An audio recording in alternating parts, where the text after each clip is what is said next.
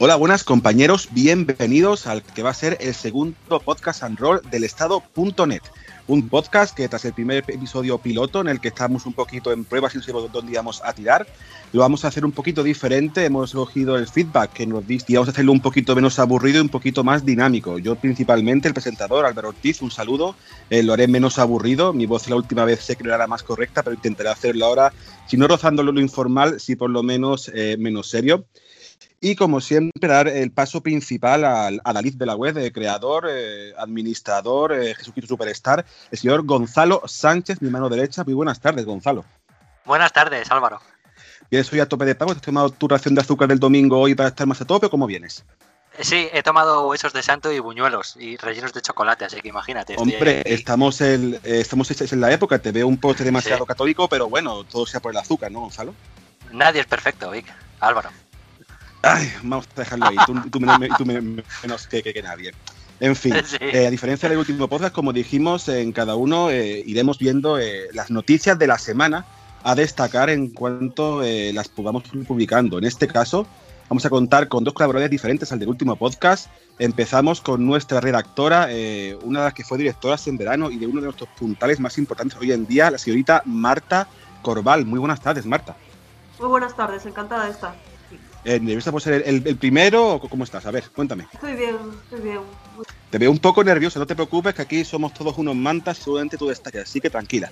Vale. Y como tercera voz en el podcast de hoy, eh, tenemos a Alberto Sánchez, colaborador del Estado.net, eh, gran articulista nuestro y que va a hablar hoy especialmente de inmigración extrema derecha. Muy buenas, Alberto.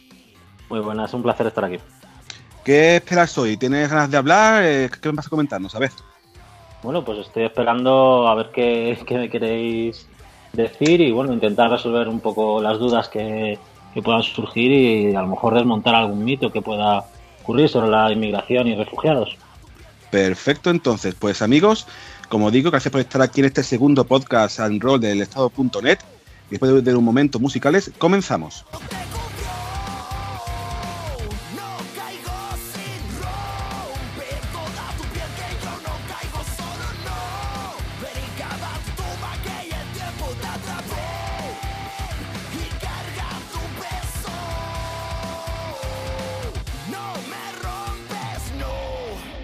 Y bien, compañeros, como va a ser habitual y costumbre cada semana, después de las presentaciones, nuestro primer bloque eh, será eh, comentar un poquito por encima las noticias más destacadas que hemos publicado durante la semana en el estado.net. Noticias de más actualidad, noticias eh, sobre todo a título de, opinión otro tipo de contenido más trabajado y elaborado que creemos que puede interesar más y que vosotros os habéis respondido tanto a veces en la web como si en Twitter que más os ha gustado, así que vamos a pasar a resumirlas, no de una forma tan densa yo digo Gonzalo, como el podcast anterior, sino esta vez, eh, haciendo gracias a mis recomendaciones, vamos a contar con la gran Marta Corval, eh, directora de, nuestra página web, que va a ayudar a nuestro gran Gonzalo, a, director, a, decir la noticia de una forma más elaborada. Así que os dejo a vosotros dos que os apañéis y vamos con las noticias de la semana. Gracias Álvaro. Hemos tratado la actualidad de Ecuador de una manera más intensa esta semana porque se han producido varios hechos importantes por un lado, Diana Falcón se declaró inocente en la Asamblea Nacional, convirtiendo en cenizas el caso Balda y Lenín Moreno, el presidente, provocó la ruptura de las relaciones con Venezuela al inflar, al inflar las cifras de los emigrados. Por otra parte, eh, yo he redactado mi noticia cultural, como tenemos todas las semanas, que trata sobre el pensador y filósofo José Ortega y Gasset, que los españoles lo conoceréis más y la gente latinoamericana supongo que un poco menos, pero que es el filósofo por excelencia en España. Ahora sí, las ideas de este filósofo son un poco antidemocráticas, un poco muy diferentes a lo que la imagen que se suele tener de él. Y este artículo trata de desmitificar el concepto de hiperdemocracia, de masa, de ciertas palacias que el filósofo, que el filósofo se valió para, para, para escribir sus ensayos. Yo, antes de hablar de la siguiente noticia, quería comentar una cosa que ha dicho Marta, y es que eh, es nuestra responsable de cultura y está sacando unos artículos realmente buenos.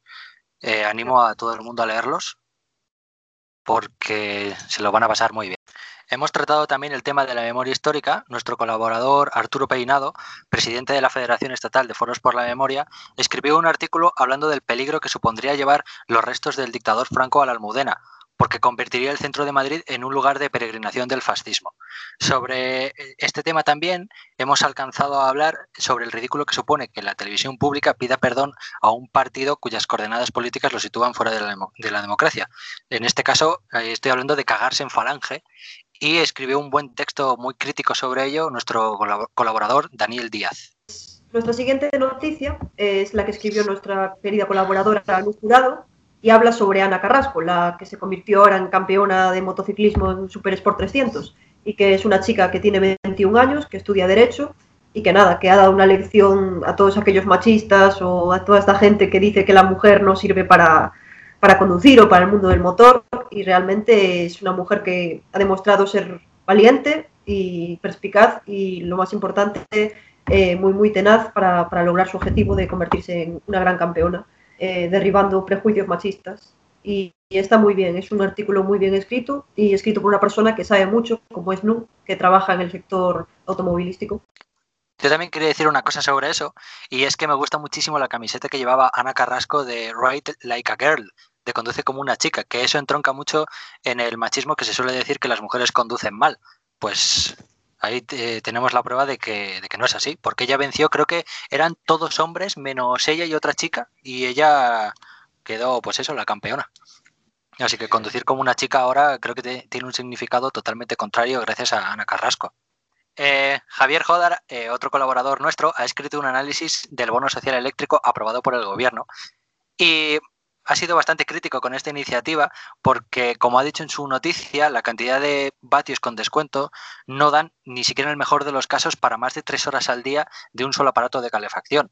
Además, las familias numerosas lo recibirán sin tener en cuenta la cantidad de sus ingresos, por lo que las familias más acomodadas obtendrán este beneficio sin necesitarlo, dejando fuera a otros núcleos familiares que se pelarán de frío este invierno.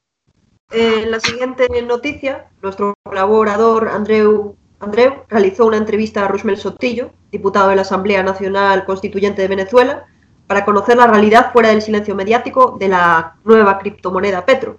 Eh, Sotillo comentó que el Petro es la mejor herramienta para superar el rentismo petrolero que lastra la economía de Venezuela, porque supone un impulso a la actividad industrial del país suramericano. Y no tiene el, peligro de sufrir sabotajes como pasa, pasó con el Bolívar fuerte o con otras devaluaciones venidas de fuera. Eh, víctima del dólar paralelo, eh, sino que le pedirá, les dará su propia libertad económica. Y bien, pero seguido, compañeros, las noticias más destacadas de esta semana han sido resumidas por estos dos compañeros. Así que tras este pequeño inciso en la, en la actividad semanal, vamos a pasar con nuestro primer bloque, que consistirá en una conversación entre nuestro director Gonzalo Sánchez y nuestro colaborador de hoy, Alberto, también Sánchez. Así que vamos con ello.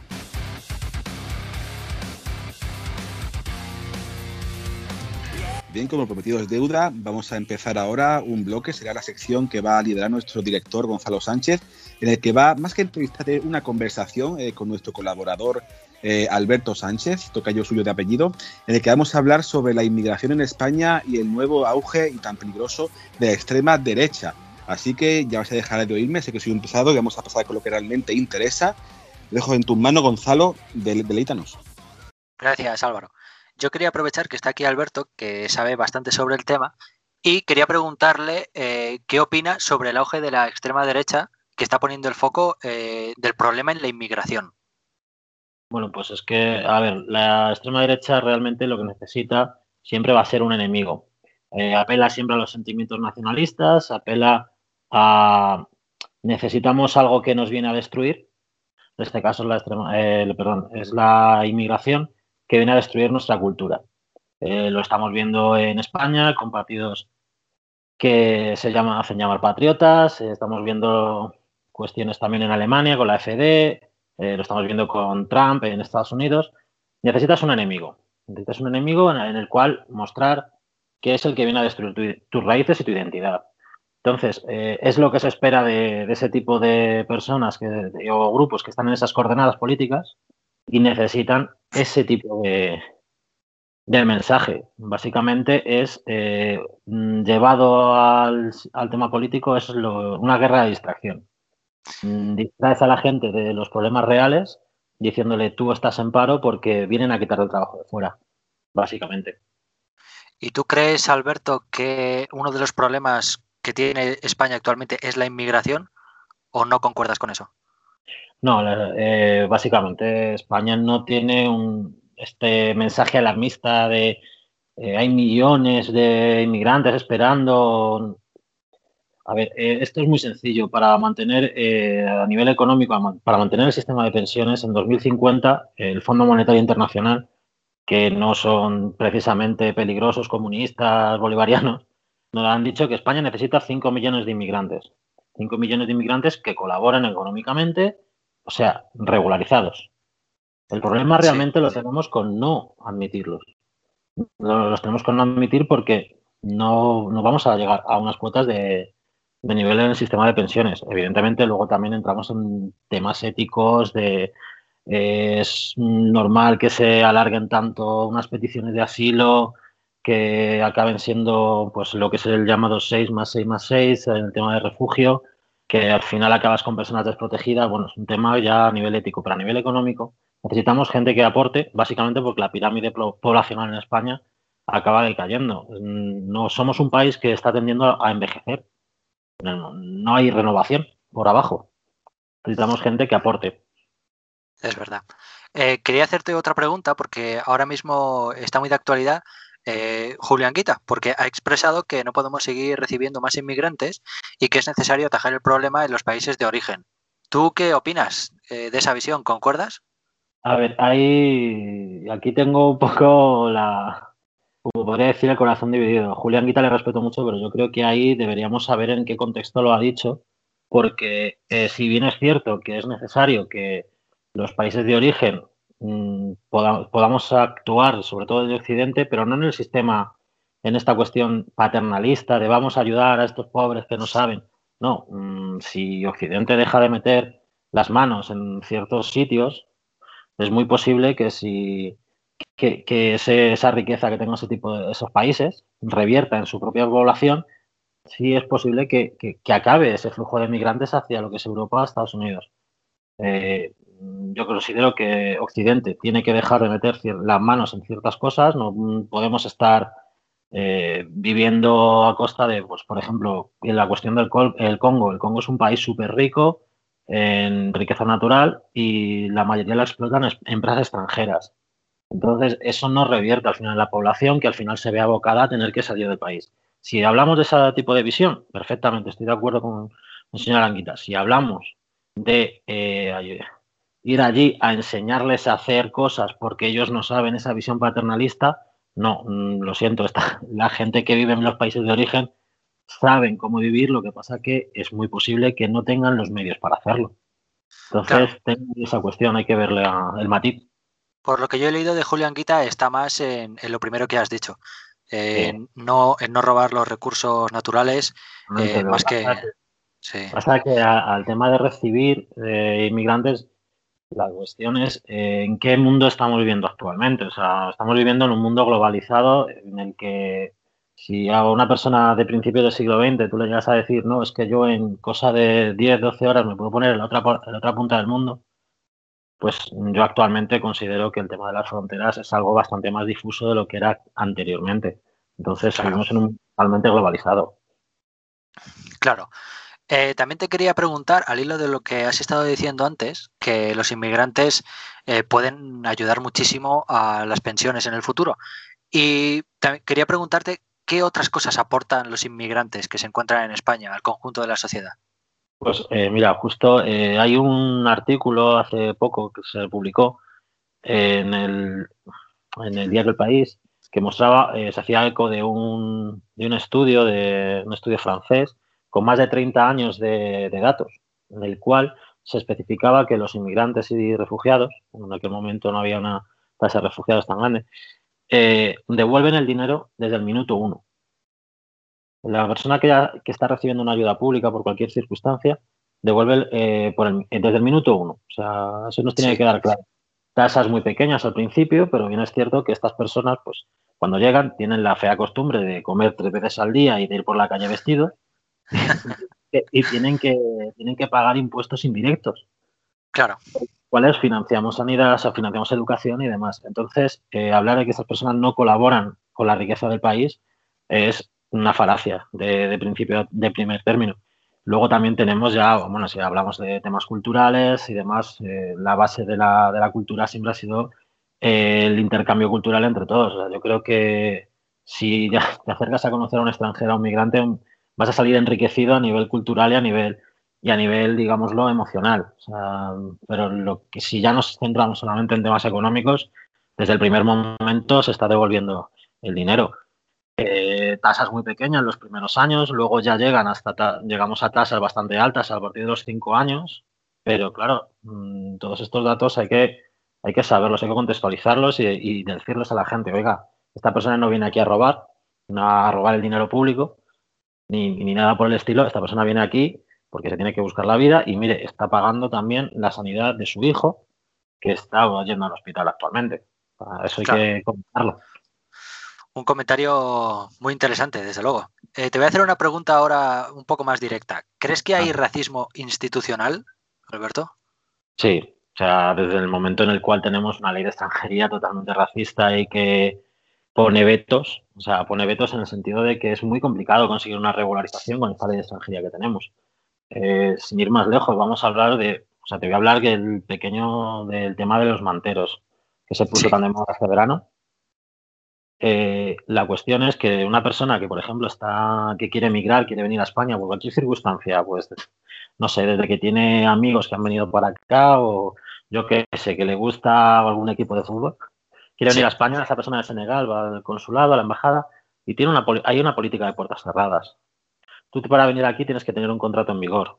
Los últimos contratos, quiero recordar que se hicieron en vigor en, en destino, perdón, un contrato en destino. Creo que los últimos que se hicieron en España los hizo el. Creo que estoy hablando de memoria. Creo que el ayuntamiento de Gallardón para la construcción de la M30. Gente que venía de Mali. Cuando acabaron su contrato se fueron. Eh, estamos hablando de que tienen que venir con un contrato. Si tienes una, política de puertas cerradas, no vas a tener ese, ese contrato. Entonces, ¿qué es lo que ocurre?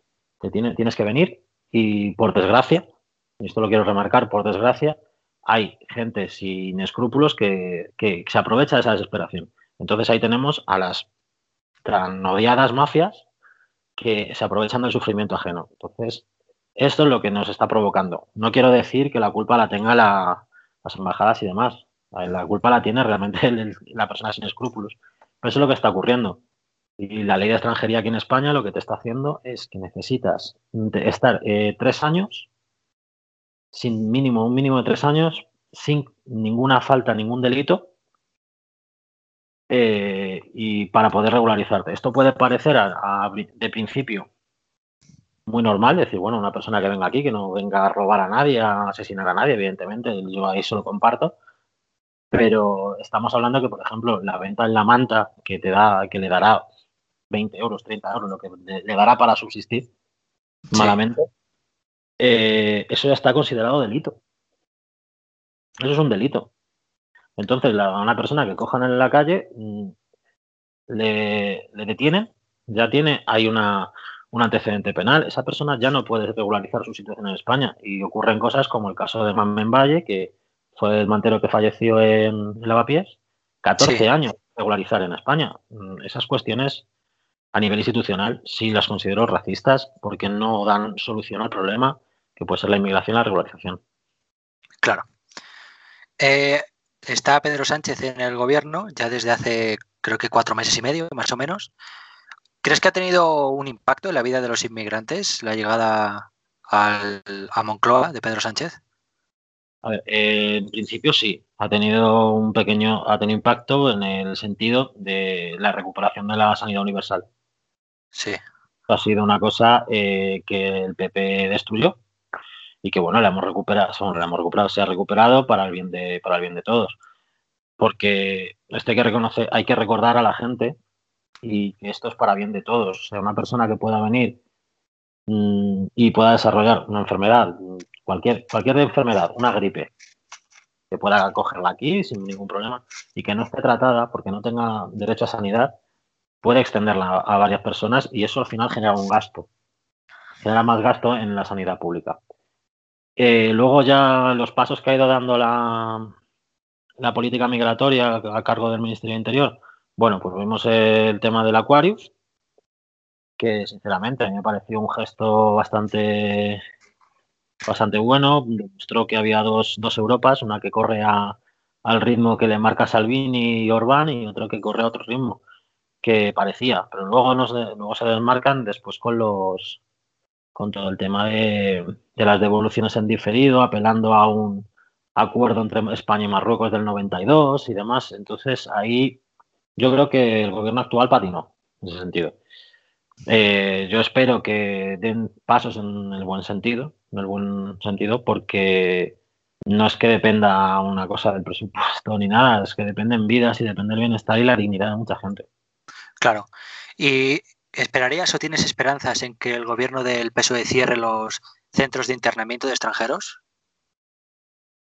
La esperanza, como suele decir, lo último que se pierde. Ojalá, ojalá acabasen cerrados y porque al final son agujeros negros de, de, del Estado de Derecho, no tan directamente estás internando a gente en cárceles sin haber cometido un delito, porque yo bajo mi, mi convicción migrar no es delito, evidentemente. Claro. Y estás metiéndolos en cárceles, auténticamente, o sea, en agujeros eh, totalmente opacos y, y realmente ojalá se cerrasen. Mm, se ha dado un primer paso que yo creo que ha sido cerrar el CIE, vuelvo a hablar de, de memoria, creo que es en Fuerteventura, un Fuerteventura, Fuerteventura creo que es. Se cerró, mm, se ha dado con mucha con mucho bombo, pero realmente ese CIE ha estado vacío todo desde que se, se inauguró. Entonces, mm, yo creo que ha sido un paso en falso. Decir, mira lo que hago, cierro un CIE, pero oiga, es que este CIE nunca ha estado operativo. Claro. Entonces, ojalá, ojalá se cerrasen, pero no, no hay visos de, ni, ni, intención, yo creo, de momento. Ojalá dentro de un tiempo se, se pueda hacer y ser el primero en aplaudirlo, evidentemente. Me uniría a ese aplauso. Para acabar, eh, me gustaría preguntarte por qué no moviliza la sociedad las muertes en el Mediterráneo. Bueno, ahí te querría puntualizar. Yo creo que la sociedad, eh, cuando se muestran las muertes en el Mediterráneo, sí se moviliza. Eh, yo quiero recordar hace un par de años una cuestión, no sé si recordaréis, un barco que fletaron para impedir, para entorpecer el rescate de migrantes. Eh, ese barco lo fletaron unas organizaciones neofascistas en, que están alrededor de toda Europa, de generación identitaria. Y lo que hicieron fue recaudar a través de un crowdfunding y demás. Entonces, ese barco tendría que arribar a Catania eh, hubo una movilización a nivel internacional y, por ejemplo, la gente del pueblo en Catania salió al mar directamente con lo que tenía. De hecho, hay una foto que es bastante simbólica, bastante simpática, en que hay gente que iba con piraguas, con, con patinetes de estos que alquilas en la playa, y cerraron el puerto al grito de, mm, vamos, prácticamente yo creo que en italiano estaban diciendo el no pasarán para evitar que ese barco arribase allí. La cuestión claro. de por qué ahora mismo la gente no se moviliza más, eh, directamente ya no hay, no hay un foco mediático en esas muertes. Eh, ahora mismo se han puesto muchas trabas a las ONGs de rescate. Recordemos el caso de, de Open Arms. Open Arms estuvo escoltada o secuestrada, llamémoslo de alguna forma. Oscar Camps dijo que es un secuestro en el cual se utilizó fuego real contra el barco para decirles que ellos a Libia por parte de la Guardia Costera Libia. Se han puesto muchas trabas desde Roma, se han puesto muchas trabas desde Malta para evitar las cuestiones. Se han quitado pabellones, como el caso de Panamá ha quitado pabellón ahora a una, a una ONG para evitar que opere, porque decía que había cuestiones eh, administrativas. Vamos, eh, actualmente se está quitando el foco sobre todo de la ruta por Italia y Grecia, que es la que más, más peligro tiene, más que nada por la distancia. La distancia hasta Puerto es más complicada. Ahora mismo, por ejemplo, no creo que recordar que no hay ninguna ONG trabajando allí. ¿Por qué recalco más el tema de la ONG? Porque la ONG al final son los ojos que, que la gente y la sociedad civil tiene allí. Claro. Si realmente no se sabe cuánta gente ha partido de, de las playas de Libia, no sabes cuánta gente tiene que llegar, cuánta gente han rescatado. Si, por ejemplo, salen mil personas y llegan 100, para ti han llegado 100, realmente no sabes que por el camino se han perdido 900 personas.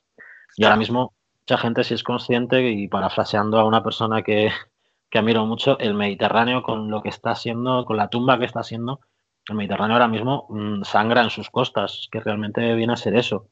Es una gran tumba de la, en la que no somos conscientes de que se han perdido miles de vidas por huir de conflictos que en muchas ocasiones hemos tenido algo que ver Occidente.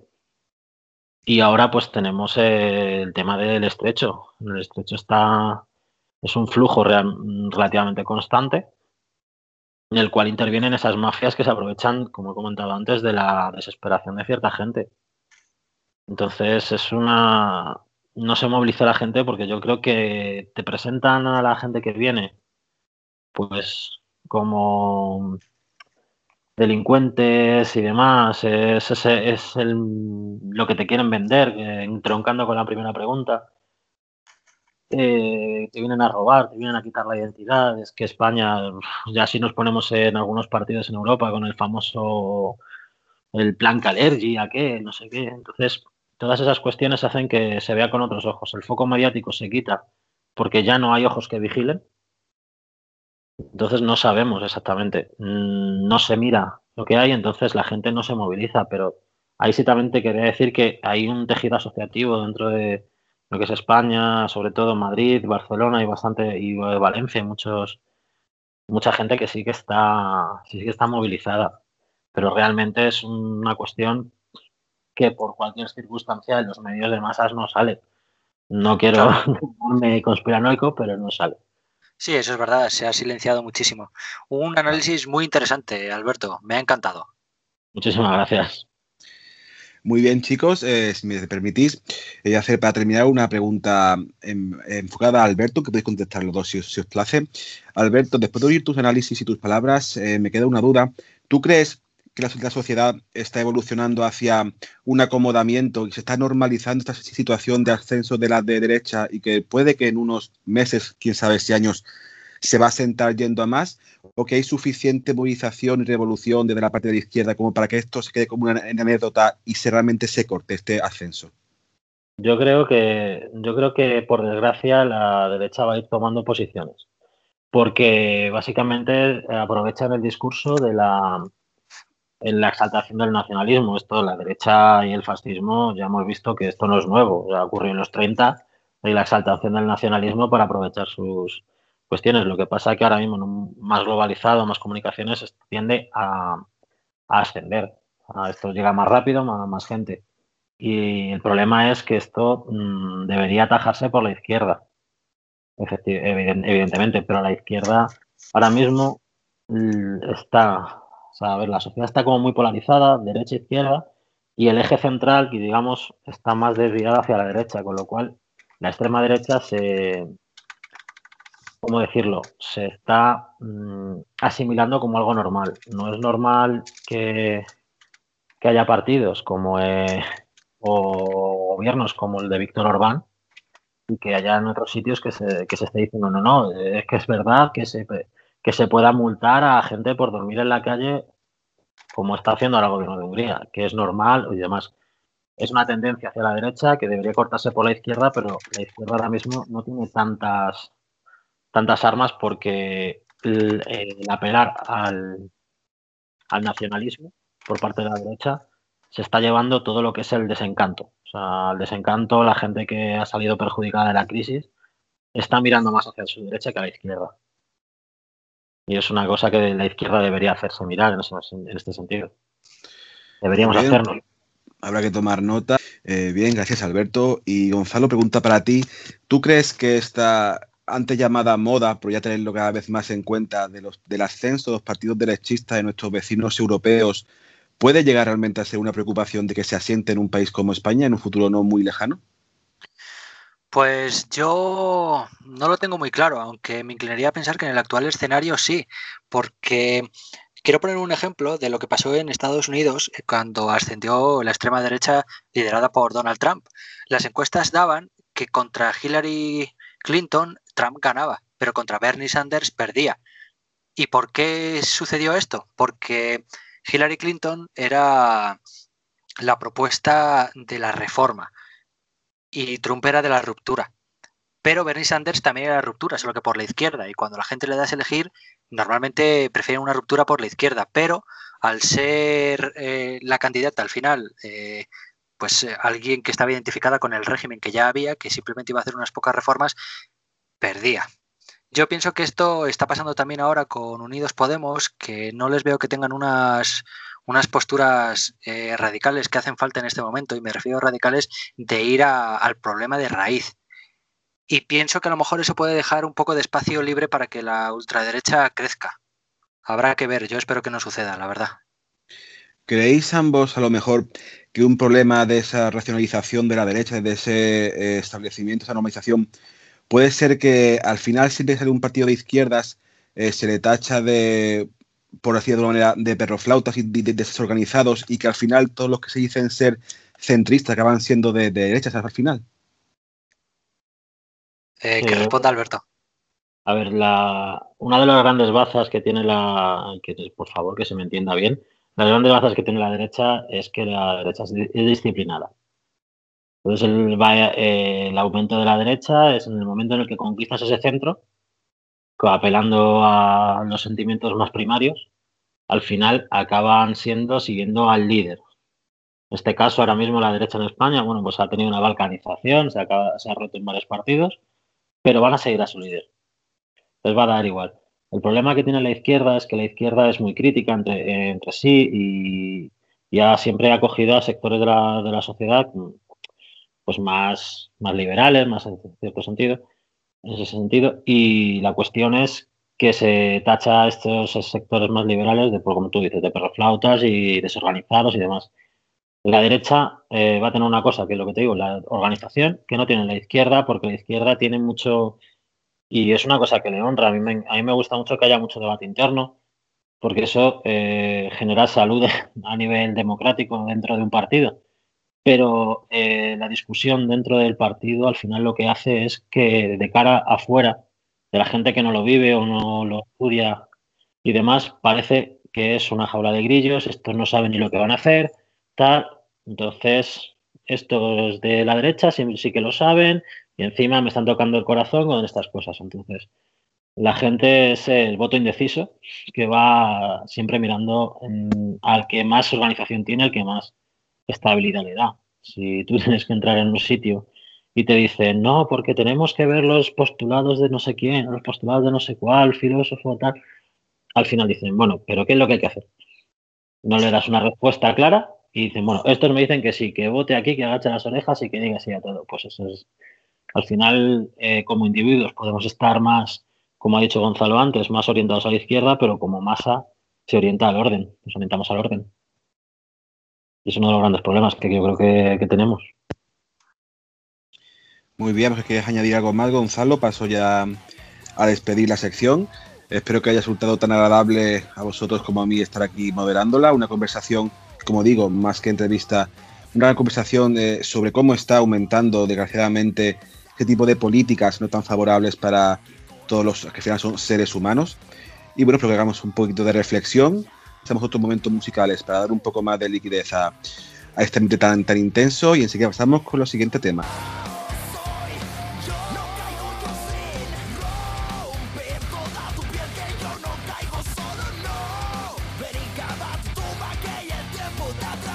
Y bueno, compañeros, dejamos esto aquí para pasar a una entrevista que nos tiene preparada por sorpresa nuestro compañero Andreu Llavina. Eh, una entrevista que va a ir eh, enfocada a las próximas elecciones de Brasil. Un tema muy candente, que con grandes polémicas, Gonzalo, ¿verdad? Y que nos vas a seguir un poquito los ojos y entender un poquito más eh, qué está pasando ahí abajo, ¿verdad? Sí, yo también lo creo, porque el hecho de que el líder de la oposición y principal vencedor virtual de las elecciones, según mostraban todas las encuestas, esté en la cárcel, me estoy refiriendo a, Lula da Silva, en un proceso judicial sin garantías, que no ha sido reconocido ni siquiera por la ONU, eh, y sin pruebas, eh, pienso que amerita eh, la entrevista tan buena que ha hecho Andreu para dar a conocer un poco más la situación.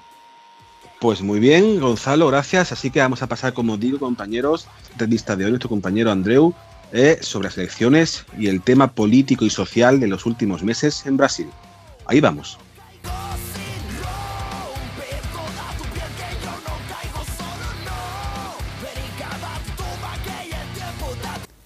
Hoy hablamos sobre lo que sucede en Brasil con Josep Llavina, responsable de política internacional del PSUC. Josep, bienvenido al primer podcast del Estado.net. ¿Cómo estás? Hola, buenas tardes. Eh, estoy encantado de que me hagáis alguna entrevista, porque por lo menos conoceréis la opinión de algún sector de la sociedad. ¿Qué ha pasado en Brasil para que se destituya a su presidenta, llegue un presidente como Temer que modifica la constitución, se prohíba a Lula presentarse a las elecciones presidenciales y a un político de extrema derecha esté a punto de ganarlas?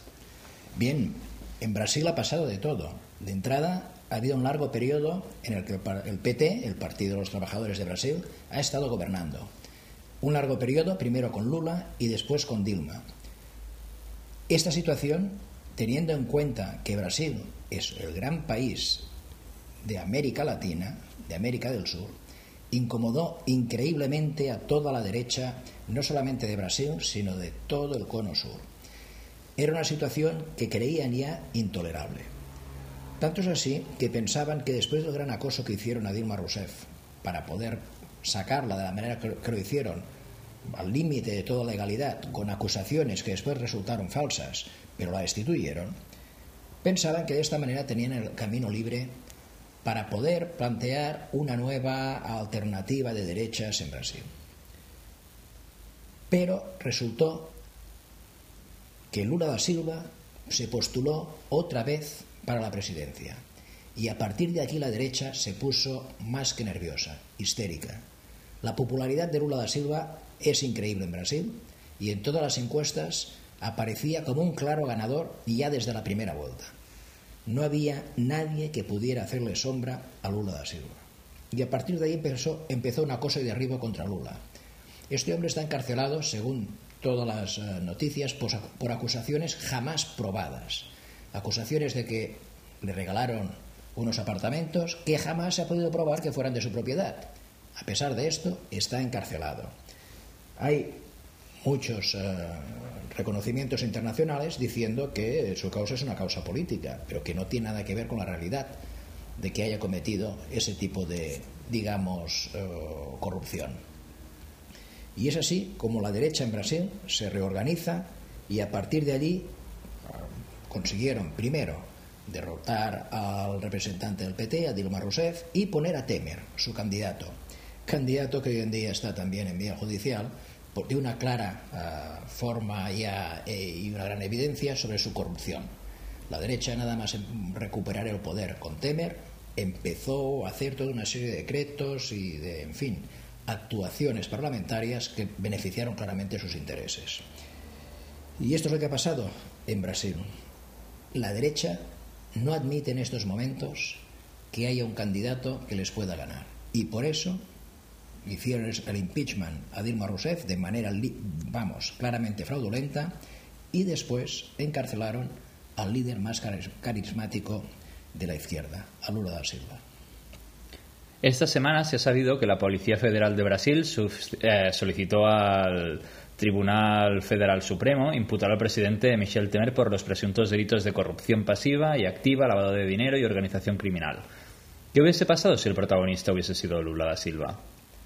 Bien, esto nos demuestra que, digamos que la judicatura brasileña tiene claros síntomas de estar muy contaminada políticamente y por las presiones políticas.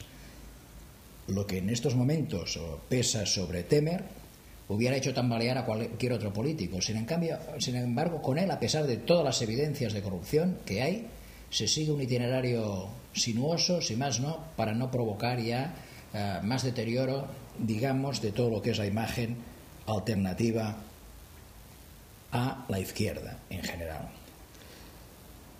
¿Hasta qué punto la dictadura militar que dirigió Brasil desde 1964 hasta 1985 mantiene raíces sociales en 2018? Bien, esto es muy complejo de decir. Eh, Brasil tuvo una dictadura Quizá no fue tan sangrienta y espectacular como la de sus países vecinos, pero fue igualmente dura y rígida. Esta dictadura, llevada por los militares, jamás, por así decirlo, fue depurada. Una dictadura se mantiene si tiene detrás un apoyo económico fuerte, y es el caso de Brasil, de sus élites. Apoyaron directamente a la dictadura de una manera unánime. Después, cuando les hizo falta la transición a la democracia, mantuvieron todas las estructuras. Hay que tener en cuenta que el ejército directamente planteó de manera abierta que querían que Lula da Silva siguiera en prisión. Ellos plantearon directamente el ejército como tal, algunos no todos sus mandos, pero algunos de ellos sí, que Lula da Silva no obtuviera la libertad y no pudiera presentarse a las elecciones. Actuaban como portavoces de las grandes oligarquías de Brasil. En el caso que Bolsonaro gane la segunda vuelta a Haddad, ¿en qué situación quedará el PT? Bueno, esperemos que esto no ocurra. Esperemos que haya un, en estos momentos, digamos, una reacción social que impida esta victoria.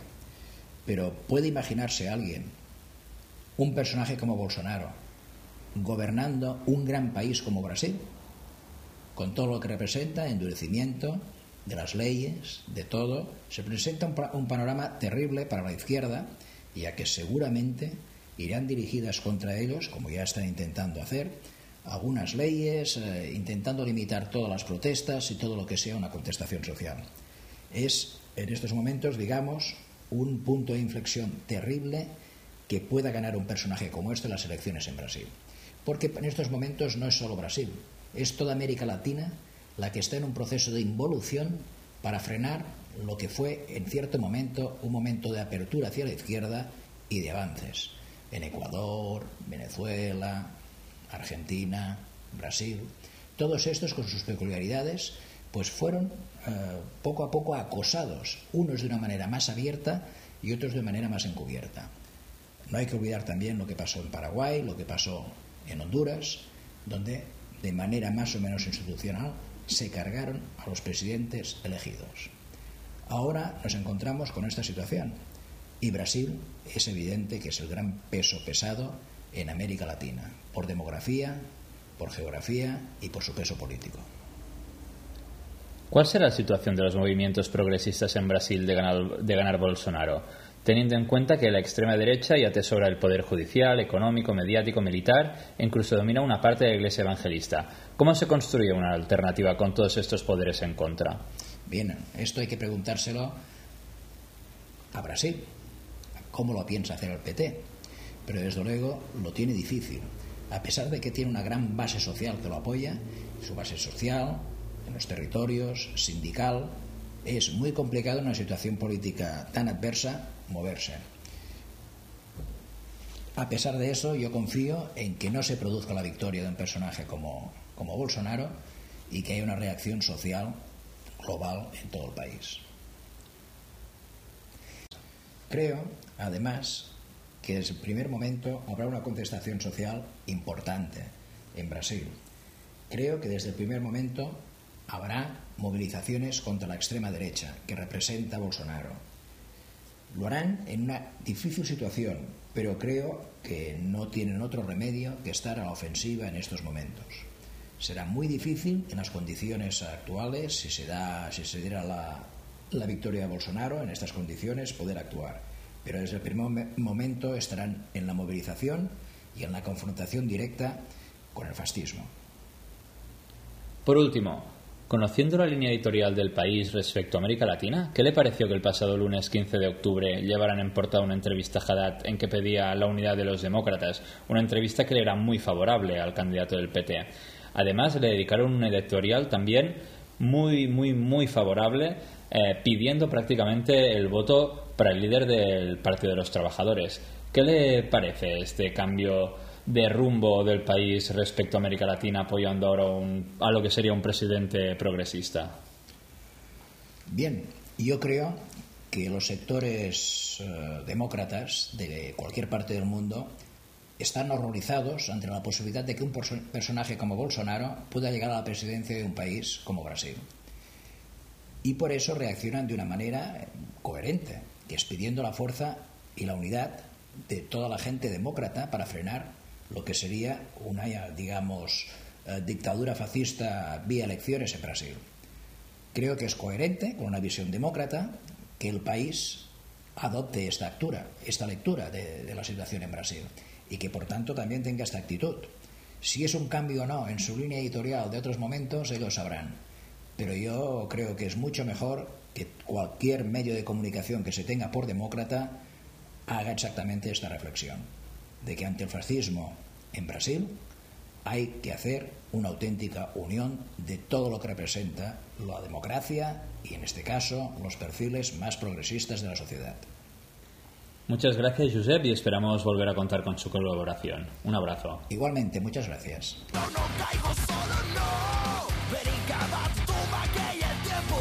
Bien, compañeros, para continuar, sigamos con el tercer bloque de hoy. Un programa que, como vais a ver, va a estar dedicado mucho a las entrevistas, pero he escogido una semana que se presta a ello, he oído mucha actualidad y tenemos la suerte de contar con los protagonistas y con gente que realmente entiende sobre esos temas y que es un orgullo y un placer poder hablar con ellos. En este caso vamos a pasar con la siguiente entrevista eh, realizada por nuestro gran director eh, Gonzalo Sánchez, eh, que ha tenido el placer y el honor de entrevistar a las que dos mujeres que podemos realmente estar agraciados por contar con ellas en nuestro plantel de colaboradores, como son la grandísima Paola Cabezas, asambleísta nacional de Ecuador, y nuestra compañera Amanda Páez, que han protagonizado eh, una entrevista sobre Ecuador y sobre unos temas que Gonzalo nos va a pasar a tratar a continuación. Gonzalo, por favor. Eh, pues ha sido una entrevista bastante buena porque yo creo que rompe totalmente el silencio mediático que, que, está rodeando a Ecuador y a toda la persecución de la izquierda que está liderando el expresidente Rafael Correa. Y en la entrevista hemos tratado todos los temas de la actualidad del país suramericano, desde un punto de vista eh, analítico bastante profundo. Estoy muy contento con haber eh, de haber contado con Paola y con Amanda. Bien, pues como digo, eh, compañeros, vamos a dejaros ahora, vamos a pinchar la entrevista, como se suele decir dentro vídeo. En este caso, una entrevista grabada con estas dos compañeras, grandes amigas, y que vamos a dejaros aquí adelante. Así que espero que disfrutéis.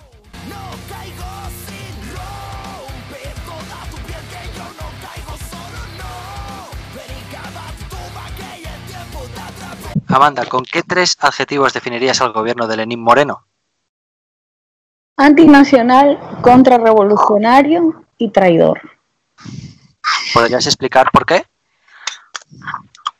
Mira, eh, es un gobierno, desde el comienzo este gobierno nos fue dejando mensajes, mensajes que muchos eh, de nosotros nunca supimos entender desde, era imposible entenderlos desde, desde el comienzo pero a la larga, mira, el gobierno de la Revolución Ciudadana y, y este mensaje y este mensaje es un, mensaje, un semiológicamente claro que, nos, que, nunca nos llegó al fondo del asunto, pero que era lo que sucedía. Este, el gobierno de la Revolución Ciudadana, 10 años eh, para levantar este país, eh, organizó, hizo los esfuerzos sobrehumanos que humanos y no sé cómo decirlo, pero económicos, eh, de gestión, para, de un país pobre para levantar, para levantar lo que era Ecuador ama la vida. En eso estaba el plan del buen vivir, la constitución de Montecristi y el plan de desarrollo de este país para avanzar. Este gobierno empezó a quitar ese, eso era un tenía un logo que era y que lo poníamos en todas las instituciones públicas, que se hacían todas las obras, las obras físicas, la revolución y que tenía y que tenía un gran contenido moral. Este gobierno lo empezó a quitar por una por una cosa que decía el gobierno de todos. Desde el comienzo empezaron a cambiar eso. Entonces, y ahí voy con lo traidor, es un gobierno que se lo eligió para continuar con el proyecto político ganador en las urnas por 10 años, con el proyecto de levantar y hacer avanzar este país. Se lo eligió para eso y ellos quitaron. Luego tenía, este gobierno inscribió un plan de gobierno que era el plan toda una vida, que era, este, inscribieron eso y lo ha traicionado. No se está cumpliendo, no han hecho absolutamente nada de eso y no, y no conformes con eso, eh, lo están destruyendo. Porque digo que es contrarrevolucionario, porque con Rafael Correa, y a mí me gusta decir mucho que fue él, porque sin el posibilitador de, de todas las reivindicaciones y todos los reclamos postergados del Ecuador, sin él como posibilitador no hubiéramos conseguido nunca nada. Yo no tengo ningún complejo en decir que soy correísta, sé que al, al Mashi muchas veces en Twitter me lo ha corregido y quienes le conocen no le gusta eso, no le gusta ese término, no lo asume. no obstante, yo discrepo con él en eso, ¿no? Entonces, este, él, cuando llegó él, cuando llega él a presidir en el año, en el año 2006 y 2005 que fue la campaña, desde 2005 que lo conocíamos, este, este, se hicieron muchas cosas que son completamente revolucionarias para un país que estaba entregado a cinco familias de la oligarquía ecuatoriana, cinco, seis, póngale siete, póngale ocho, y los grupos de poder ya no llegaban ni, ni siquiera a un capitalismo moderno, que podían ser, no sé, ahora, hoy en día el Ecuador se acerca a un capitalismo moderno, hay más grupos de poder y todo, han aumentado incluso en la tanto que lloran. Pues este gobierno democratizó el país. Así como muchos le puedan criticar la revolución ciudadana, muchos, muchos le critican de que no es revolucionaria, no, derechos laborales, eliminar la esclavitud y la tercerización laboral, en derechos para las mujeres, en, en dar capital político a las mujeres. Paola es una muestra en, en todo, en educación, en salud, en infraestructura, en todo. Gobierno revolucionario. Y Lenin está destruyendo eso. En, en, institucionalidad, en crear un consejo, en crear una estructura que permita al pueblo participar. Yo no sé quién ha hecho en el mundo eso que permita al pueblo participar de las instituciones y de las decisiones y de que, y que eso no dependa de, gobiernos de turno. si eso no es revolucionario, ya miran que es Lenin está descubriéndolo. Muy bien, eh, Amanda, una respuesta muy interesante. Voy contigo, Paola. Recientemente has escrito para la web un excelente artículo de opinión titulado Rumores que matan, en él hablas de la impunidad que existe en Ecuador, ya no hacen falta pruebas para declarar a alguien culpable. ¿Cómo ha sido posible llegar a esta situación? Bueno, eh, para poder entender el momento que vive Ecuador actualmente hay que revisar la historia. Y la historia del Ecuador, los 30 años antes de la Revolución Ciudadana, básicamente estaba institucionalizado la desestabilización como proceso o como estrategia de gobernar. Divide y vencerás. Tuvimos siete presidentes en menos de diez años, un país que no respetaba la institucionalidad, ni sus instituciones, ni quienes representaban las instituciones. Cuando Rafael Correa llega al poder, básicamente planteó, esa fue su propuesta de campaña, desaparecer eh, la Asamblea Nacional para refundar el país con una, con, una nueva constitución, con la constitución de Montecristi, que si la revisamos y quienes son eh, críticos y estudiosos un poco del tema institucional, todo mundo eh, aplaude la Constitución del Ecuador como una de las más garantistas de derechos y que reivindica aspectos muy importantes como el derecho a la tierra, reconoce a los pueblos y nacionalidades. Hay varios aspectos de la Constitución del Ecuador que son eh, de, de vanguardia, muy rica, una Constitución muy rica, pero que sobre todo plantea el rediseño del Estado reconociendo, como lo ha dicho Amanda, al pueblo, al soberano, al mandante como parte fundamental de la toma de decisiones. Eso a la oligarquía, a la derecha ecuatoriana no le gusta, porque para ellos, ¿qué es el pueblo? El pueblo solamente vota y aguanta y recibe los paquetazos, como era absolutamente parte de la estrategia que se planteaba en los gobiernos neoliberales que nos gobernaron. Cambió la dinámica, era gobernar con el pueblo y para el pueblo. Y eso es lo que hoy podemos notar, un cambio estructural han retrocedido significativamente la institucionalidad del país, partiendo como estrategia básicamente con la, con la, con la consulta popular que se planteó en febrero y que básicamente destruye la institucionalidad del país. Quieren desaparecer instituciones y eh, con esto creando todo un estado de persecución que vaya detrás de la estructura de la revolución ciudadana, de sus principales líderes, de las principales figuras y cabezas. Lo que yo te podría decir en este momento, como creo que es una de las tareas que le ha dado Estados Unidos a Lenin Moreno, evitar, bajo cualquier concepto, que en las elecciones del 2019 y del 2021 existan candidatos de la línea progresista de la revolución ciudadana. Porque eso es importante. Hoy la derecha extrema, que siempre fue la izquierda, perdón, la izquierda extrema, que siempre fue funcional a la derecha ecuatoriana, hoy está con ellos. Pachacutic, MPD y por ahí otros más. Hoy, si el mundo debe reconocer, reconoce una izquierda progresista, nacionalista y popular es la izquierda que representa la revolución ciudadana a la cabeza Rafael Correa Delgado. Entonces, es vital entender lo que está pasando en el Ecuador. Para poder entender lo que pasa ahora, hay que sencillamente remitirse a la historia y es esa historia que a nosotros, los jóvenes, nos hizo participar en política, porque eso es otra cosa.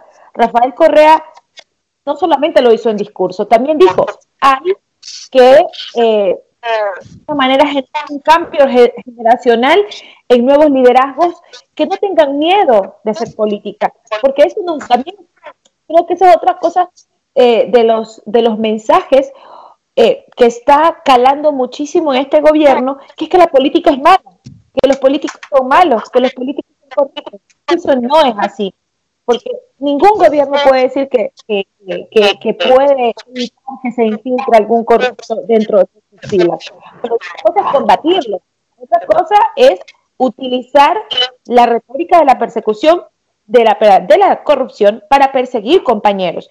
Y eso es lo que estamos viendo en el Ecuador hoy, un Estado completamente subordinado a la derecha con objetivos claros de persecución. El lawfare la judicialización de la política es otro de los elementos incorporados en esta nueva dinámica del entorno del neoliberalismo. Y creo que, sin lugar a dudas, eh, para nosotros ecuatorianos y países de la región que están sufriendo también esta persecución inclemente contra la izquierda, deberíamos o debemos eh, tomar elementos de retomar el proceso popular desde las bases, reorganizar a la gente, porque creo que eso es otra de las cosas más, más importantes. Le están pegando a la conciencia de los ecuatorianos, nos están retrocediendo en matrices de pensamiento, y eso es peligroso, porque el pueblo que olvida quiénes fueron sus verdugos, pues corre el riesgo de volver a ser eh, gracias, Paola. Amanda, has estado hablando antes eh, sobre la traición de Lenín Moreno y quería preguntarte por qué y cuándo tomaste conciencia de que Lenín Moreno era un traidor que estaba matando la revolución ciudadana que en campaña electoral prometió mantener y profundizar. A ver, ¿Me escucha? Sí. Sí. Sí, pues a mí, a ver, personalmente, particularmente, a mí se me vuelve difícil porque se me vuelve todo este proceso muy difícil y todos quienes me conocen, eh, eh, algunos mucho me lo recriminan y muchos me lo reclaman también, porque a mí me costó, me costó entenderlo. Resulta que yo viví prácticamente los 10 años de la Revolución Ciudadana fuera del país. Entonces, este, los viví en Europa, entonces yo regreso por circunstancias personales y me toca justo la campaña, que empezó en eh, la del, o sea, empezó en diciembre y bueno, las elecciones fueron en, enseguida.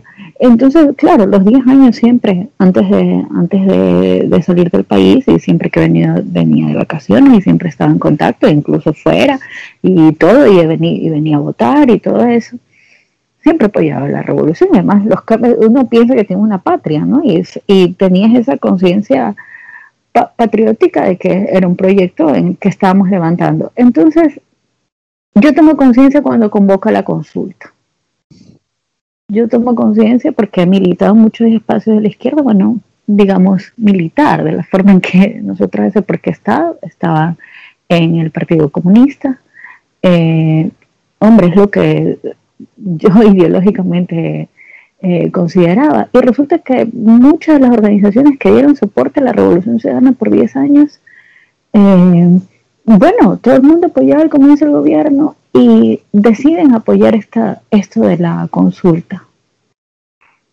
Y cuando tú comienzas a leer, y uno comienza a leer las preguntas, y uno comienza a ver esa infame, o sea, ese fue un momento de razonamiento, o sea, que va más allá de, porque antes de eso Lenin ya había dado muestras de, había dado muestras, lo que pasa es que yo no las quería ver, mucho por, por tener una, una, posición militante, ¿no? Igual hay que apoyar, el proceso debe continuar, él lo decía. Siempre se pensó, muchos los grandes cuadros de izquierda formados, que yo les digo super formados, están formados como esculturas romanas, que eran la izquierda pulcra, que eran los que se dedicaban a hablar, a hablar hablar mal de los compañeros, se, dedicaron a eso, se dedicaron al chisme y a todo eso y nos engañaron porque ellos venían a, corregir lo que supuestamente estuvo mal hecho durante la Revolución Ciudadana, a devolver el rumbo a la izquierda, dijeron tantas frases y tantas cosas y yo sí, yo, yo puedo decir con total, lo digo con total sinceridad, yo sí me sentí engañada, yo sí creí eso, yo sí creí que ellos, bueno, hubieron cosas que, que quizás eran polémicas y estaban mal, hubieron cosas que se, que se pueden corregir. No, nadie, nadie, ni siquiera Machi Rafael había negado los, los, los, los casos de corrupción. Pero yo no, no, o sea, se me hacía muy difícil entender cómo una gente que ha hecho política junta 10 años, lo que era el binomio del pueblo podía, podía caer así. Y hicieron un buen trabajo, yo creo en eso. El momento en el que me doy cuenta es el momento de la consulta. Y eso era, tenía, tenías 10, este, este, siete preguntas eran, tenías siete preguntas para uno razonar y esa es la forma en que yo tomo mis, decisiones y ahí sí me, me, en las que en las que puedes analizar tu propia posición política, tu propia posición, tus propios dogmas, tus propios complejos, tus propias cosas y dices, no, esto están entregando el país. Y esto es imposible, o sea, imposible de tolerar. Y luego ya, pues, eh, yo lo digo, es muy triste cuando hay gente que no, que no está unida a un proyecto político que tiene un líder, que no siente nada. No es triste unirse a un proyecto político sin un líder. Creo que ustedes en, en, en España saben, saben eso, porque se les ha hecho muy, en muchos países se les hace muy difícil construir un solo liderazgo y nosotros sí lo tenemos. Y para mí ese es Rafael Correa. Y entonces cuando se metieron con el match, pues yo dije, no, esto no es. Entonces, esos son los dos filtros que, que, que yo que yo viví, ¿no? Eso ya casi de forma personal. Muy interesante reflexión, Amanda. Gracias. Amanda, has estado hablando antes, en tu anterior comentario, sobre que Estados Unidos le ha dado unas directrices a Lenín Moreno para que la Revolución Ciudadana no pueda presentarse a las siguientes elecciones. ¿Crees, eh, ya que tú eres dirigente de la izquierda de Ecuador, que va a ser posible que os consigáis presentar? ¿Podréis vencer eso?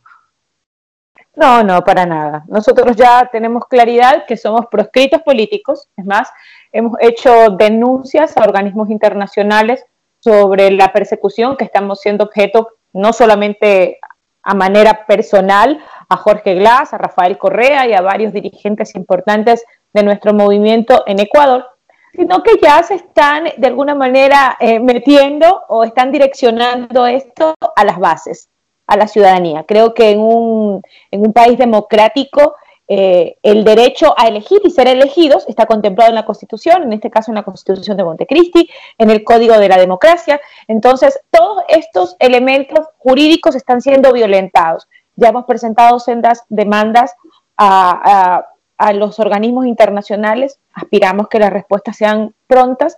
Hemos intentado tres veces inscribirnos, la primera vez como Revolución Alfarista, la segunda vez como Revolución Ciudadana y la última vez que fue de alguna manera el caso más descarado de persecución política, en donde impidieron la inscripción de un movimiento maná, un movimiento afín, podríamos casi eh, habíamos nosotros constituido una alianza estratégica para recoger las firmas en 70 días, de una forma histórica. En 70 días las bases de la Revolución Ciudadana recogieron aproximadamente medio millón de firmas, que teníamos casi garantizado la inscripción sin ningún tipo de problemas de nuestro movimiento. Sin embargo, como todo lo de este gobierno, se violenta la constitución y las leyes y nos han impedido eh, participar. Entonces, de alguna manera lo hemos dicho y alzamos la voz al, mundo, somos proscritos políticos, nos están impidiendo la participación política, que es derecho de todos los ciudadanos del mundo, pero sin embargo eh, hay una dinámica que se acoge muy de manera particular en el Ecuador y es, eh, la, presencia de líderes locales porque la elección del 2019 no es una elección eh, en donde pues obviamente se midan liderazgos nacionales, sino más bien liderazgos locales. Y la revolución ciudadana durante estos 10 años ha construido eh, la posibilidad de una base militante, pero también de liderazgos que pueden eh, competir en los municipios. Estamos hablando de concejalías, presidencia de juntas parroquiales, alcaldías, prefecturas. Y esta dinámica no se puede romper, no podemos dejar de manos atadas a liderazgos fuertes que tenemos en provincias, sobre todo como Manabí, sobre todo la costa ecuatoriana, eh, tiene arraigada en las bases de la revolución ciudadana eh, objetivos importantes que se pueden capitalizar en la elección del 2019. En ese sentido, hay partidos que son afines a la tendencia que están pues pidiendo o llamando a nuestros cuadros en territorio para participar. En ese sentido no podemos limitar la participación política de compañeros, lo que sí estamos cuidando que si van a ser invitados por otras organizaciones políticas, que esas organizaciones políticas primero no tengan ninguna relación con la derecha y obviamente con Alianza País, que es la nueva derecha ecuatoriana. Alianza País es el partido que fundó Rafael Correa en Ecuador, el partido que ganó 14 elecciones consecutivas con el liderazgo de Rafael y que obviamente como otra de las traiciones de Lenín Moreno se robó, porque hay que decirlo así, si ustedes quieren ponerle otro sinónimo es respetable, pero en Ecuador cuando tú tomas algo que no es tuyo es un robo y robó Alianza País, robó un partido político que hoy sencillamente es una cáscara porque toda la militancia está con nosotros. Somos el único partido que no tiene una inscripción en el Consejo Nacional Electoral y que cuenta con cerca del 35% del voto duro del país. Eso es increíble. Por eso no nos dejan inscribir, porque saben que con un partido político no solamente volvemos al poder, Rafael Correa vuelve a impulsar un proceso de constituyente porque eso es una de las cosas que también tenemos planteadas. Hay que mirar si los escenarios eh, se dan para eso, pero tener Rafael Correa y la Revolución Ciudadana, un partido político, significa que volvemos al poder y eso es lo que la derecha ecuatoriana, con los pactos y la repartición que ha hecho básicamente Lenin Moreno con el Partido Social Cristiano y Lazo, porque esa es la derecha extrema de ese país, la derecha banquera, la derecha asesina, porque hay que también recordar lo que representa Lazo desde la derecha ecuatoriana, que fue la del feriado bancario, y lo que representa Nebot, que es sencillamente el pupilo de León Febres Cordero, un gobierno fascista que eso se asesinó, torturó. Entonces, todas esas cosas en este momento en el país están en juego. Y obviamente, eliminar, proscribir a la revolución ciudadana significa no tenernos en la, en la papeleta y obviamente ir debilitando el proceso. Pero por eso hemos decidido mantener eh, la estructura del movimiento que si bien no está de hecho, pero sí de derecho, perdón, no está de derecho, pero sí de hecho, eh, mantener reuniones permanentes con la militancia, las bases están completamente organizadas y aspiramos que los organismos internacionales den una respuesta a esta vulneración directa de los derechos de los ecuatorianos a participar en política y a ser elegidos, básicamente en política también.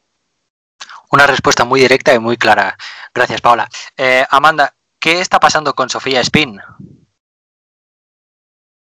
Pues eh, Paola lo escribió y lo puso claramente en el, en el, en el, en el artículo que ella escribió y si tú lees eh, a todos los juristas y las personas, los abogados decentes de este país, eh, si me preguntas mi opinión, yo lo describiría, yo lo describiría así. Para mí, ella hizo un acto de nobleza, de, de nobleza primero, con, con, una persona que estaba en indefensión. Segundo, de consecuencia, de consecuencia política con este país, con las personas que le eligieron, Sofía de Guayaquil, como yo soy de Guayaquil, eh, este, de consecuencia política con las personas que le eligen, y tercero, de, de, coherencia con los, con los líderes de la Revolución Ciudadana, una posición que ha mantenido diáfana y cristalina desde que, desde que se sentó en ese curul, ¿no? desde que se sentó en, en esa curul. Y es algo que a ellos les molesta, pienso yo, o sea, si me, si me, si me pongo así en un contenido, se me escapa la ley, creo que hay muchos expertos analizándolo, uno los puede leer, esto es todo totalmente torticero e ilegal, todo lo que hacen para intentar destituirle. Pero aparte de, aparte de eso, si tú lo analizas filosóficamente, es una cuestión casi hasta personal de, revanchismo de esta señora presidenta Cabezas. Es una cosa, una inmoralidad. Es como si, si no la ven, sentada ahí porque ellos estuvieron en la Revolución Ciudadana, eh, este, han estado en los distintos espacios, ¿sabes? Es un parlamento, te, toca compartir, te toca tener espacios en los cuales tienes que discutir leyes, cosas que van mucho más allá de las cuestiones políticas partidistas, les toca, les toca compartir, no pueden estar a los pelos todos los días, finalmente tienen que trabajar, también es un, también es un trabajo. Este, yo pienso que ya es una cuestión de así de un revanchismo único, ¿no? De sacarse de la manga, de aprovecharse de un, de un acto sin ninguna ilegalidad. yo, imagínate en qué, a qué nivel estamos llegando que se sanciona una persona que haga una visita en la cárcel.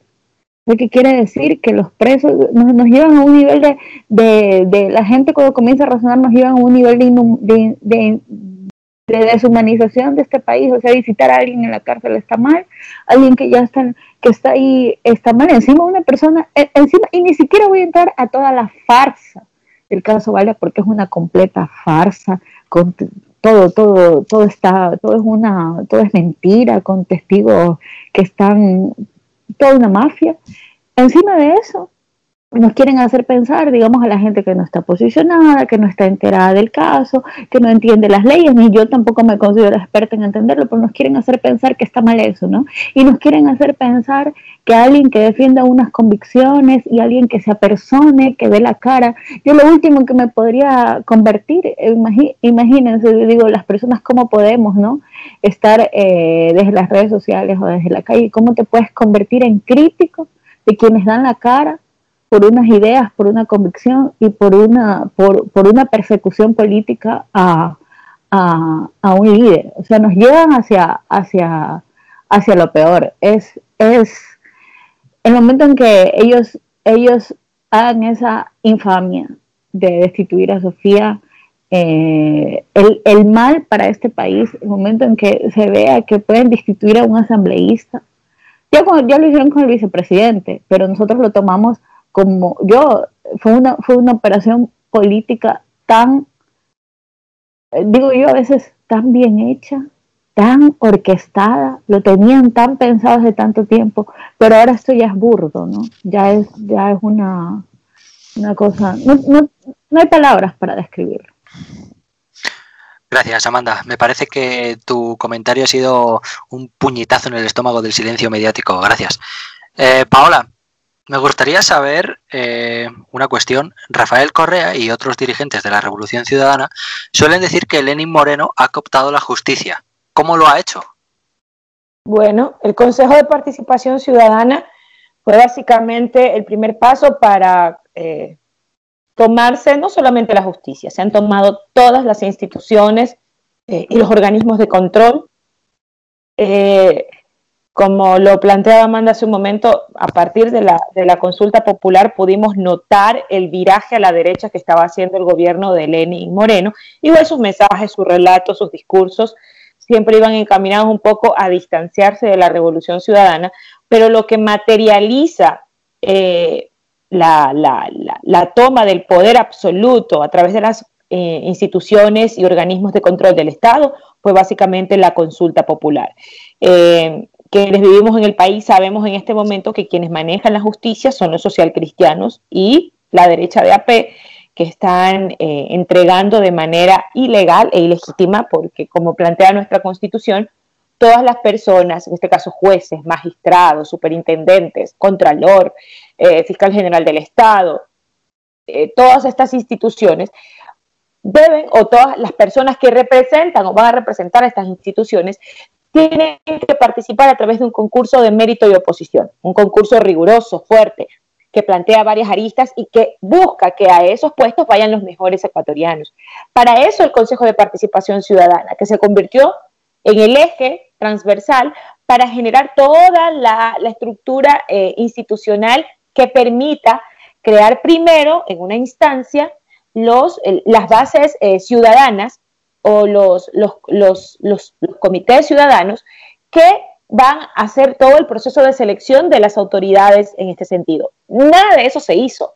Violentaron la ley porque hoy quieren, para poderse cubrir de toda la ilegalidad que han cometido luego de, la consulta popular, están planteando otra consulta popular para desaparecer el Consejo de Participación Ciudadana y aparte blindarse sobre toda la nefasta, la nefasta referencia que han dado al mundo de persecución política y judicial a través de la justicia.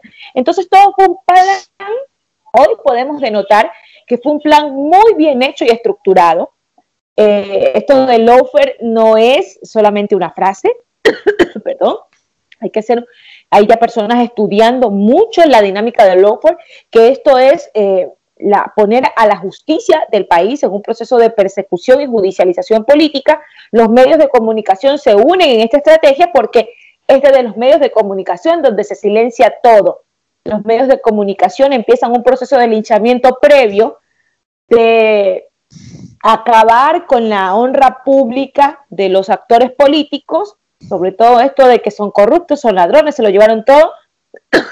Es una matriz de repetición en todos los países de la región que tuvieron gobiernos de izquierda, y luego de esto, cuando ya dejan disminuida la, obviamente, la honra pública de un político de izquierda ante la opinión pública, empieza la persecución y la judicialización. Esto, si lo podemos notar en el caso Glass, una matriz repetida. Empezaron a terminar con la, con la figura del vicepresidente, luego lo vincularon con el tema Odebrecht y luego lo, lo metieron preso pero hasta el momento, sin una sola prueba, no tienen absolutamente ningún resquicio de que él haya participado. Es más, lo anecdótico y que esto debe conocerlo el mundo.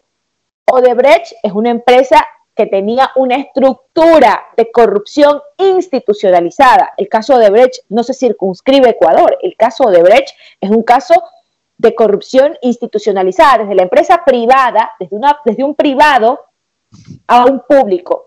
Increíblemente en Ecuador, Odebrecht quedó fuera del caso. No hay ninguna persona judicializada, ni, ni detenida, ni que haya sido juzgada en el tema Odebrecht. Y, si, y el vicepresidente lo tienen detenido sin pruebas de una manera inconstitucional. Entonces, hago esta referencia a quienes nos escuchan ahora en el mundo, porque eso es lo que pasa en Ecuador. Cooptar la justicia era cooptarla para perseguir a líderes de izquierda perseguir a la revolución ciudadana, deslegitimando todo el proceso construido, pero aparte, violentando las mismas leyes, porque no han cambiado nada. El Consejo de Participación Ciudadana con Trujillo a la cabeza tenían mandatos específicos, hoy se han arrogado funciones que no tienen, están destruyendo el país. Y ante eso tenemos una prensa, medios de comunicación, sobre todo los más los medios de comunicación hegemónicos que tienen mayor cobertura en el país, silencian de manera descarada todo el descalabro institucional que estamos viviendo en el país. Entonces, esto no es una casualidad, esto es una matriz que se repite en la región. Cristina, Lula, eh, están siendo perseguidos justamente por esta matriz que no cabe duda que tiene algún, algún actor intelectual y no nos cabe duda que esto viene obviamente desde el norte, hay una matriz que se repite y sobre todo cuando hay gente que fue judicializada por actos de corrupción en, gobiernos anteriores o, en el gobierno de la Revolución Ciudadana, muchos viven en Estados Unidos y sabemos que esta, esta persecución viene financiada con recursos de allá, no solamente de, eh, sobre todo de, recursos de ecuatorianos, de malos ecuatorianos que enterraron el país y que hoy están, eh, están eh, invirtiendo o están gestando todo este golpe institucional para perseguir a la revolución ciudadana, pero que no se le que no se vaya de la cabeza de la gente. Esto lo están haciendo desde la justicia. Por eso el, el, Consejo de Participación Ciudadana, por eso crearon todo este mamotreto y que ahora piensan legalizar en una nueva consulta popular. El pueblo no es tonto y el pueblo les va a decir no. Muy bien, Paola. Amanda, antes has estado hablando sobre la consulta popular y el referéndum que se hizo en el año 2017 como el momento en el que descubriste o te diste cuenta de que Lenín Moreno estaba traicionando a la Revolución Ciudadana. Y me gustaría volver a contar eh, con tu experiencia personal, preguntándote si tuviste muchos problemas con algunos compañeros que apostaron por el sí y me gustaría preguntarte también si esos compañeros se han acabado arrepintiendo de ello. bueno, antes esto yo quería, eh, sí, es una muy buena pregunta y antes yo quería este también eh, terminar solamente con respecto a lo que dijo Paola, ¿no? Esta, esta es una estrategia de las oligarquías siempre. Eh, o sea, solamente para decir algo más de lo que dijo, es una estrategia de las oligarquías en este país y pienso que en todos los países que siempre se avalan por el imperio, que siempre apuesta a esta oligarquía vendida de América Latina. ¿no? Siempre los americanos apuestan a esta oligarquía vendida, los Isaías que viven allá, allá sus bienes, que los bienes de ellos que se les incautó porque son unos ladrones, porque nos robaron a este pueblo, a los cuentorristas de este pueblo nos robaron directamente el dinero, eso fue un asalto este ya Trujillo hizo que Trujillo y el nuevo y sus nuevos jueces hicieron que sus bienes no puedan ir a remate tanto que tantos esfuerzos que costó el gobierno. Esto es una estrategia intergeneracional siempre. Ellos ya sus hijos eh, ya están ricos y ahora no saben cómo enriquecer a los nietos.